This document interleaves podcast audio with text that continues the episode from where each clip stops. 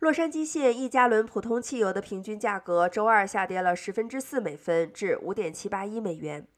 此前一天，油价已经下跌了十分之三美分。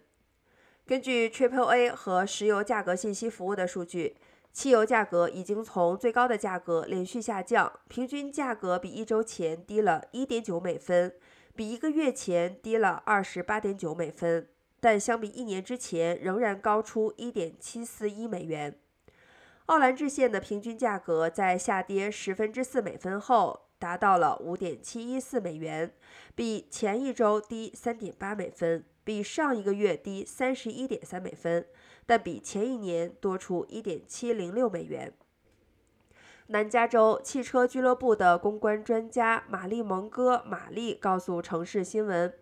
汽油价格下跌已经大幅放缓，因为西海岸汽油的库存也在下降。